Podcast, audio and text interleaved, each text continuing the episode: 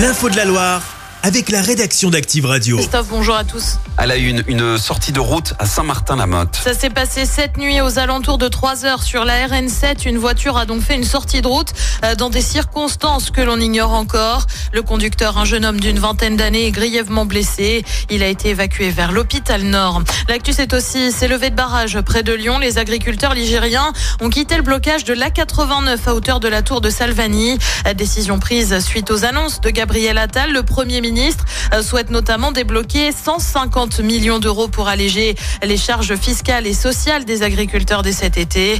Il annonce aussi la fin de l'importation de produits traités avec le thiaclopride, un pesticide interdit en France. Des mesures qui divisent les syndicats. Si la FNSEA et les jeunes agriculteurs ont demandé les levées de blocage, la Confédération paysanne, elle veut tenir jusqu'à lundi et affirme que les revendications salariales n'ont pas été entendues. Ils sont encore présents par exemple sur l'A40 à hauteur de 50 en Falavier. Le barrage sur la M7 à Pierre-Bénite a aussi tenu cette nuit. Les infos, euh, c'est sur activeradio.com. Les parents d'élèves font entendre leur colère. Un rassemblement a lieu devant l'école Marcel Pagnol à Vauche en ce moment. Mobilisation euh, pour alerter sur la fermeture d'une classe au sein de l'établissement à la rentrée de septembre. Une pétition a aussi été mise en place. Plusieurs groupes de parents d'élèves ont également fait part de leur mécontentement face à de possibles fermetures de classes à Suril-Comtal ou encore Unieux. Les rassemblements sont en revanche interdits interdit à ce soir de 19h à 6h du matin en cause des regroupements du côté du parking d'Auchan pour des démonstrations de tuning.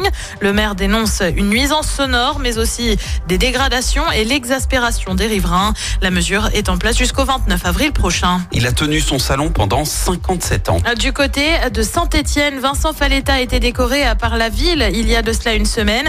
Depuis, lui qui était coiffeur a raccroché les peignes et les ciseaux. Son interview s'est à retrouver sur activeradio.com. Il quitte l'ASS Mathieu Dreyer, prend la direction de Strasbourg, annonce faite sur les dernières heures du mercato.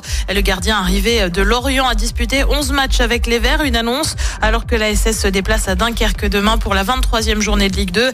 C'est à 15h. Demain, il y a aussi du basket avec la Betclic Elite. La chorale de Rouen se déplace à Blois pour la 22e journée.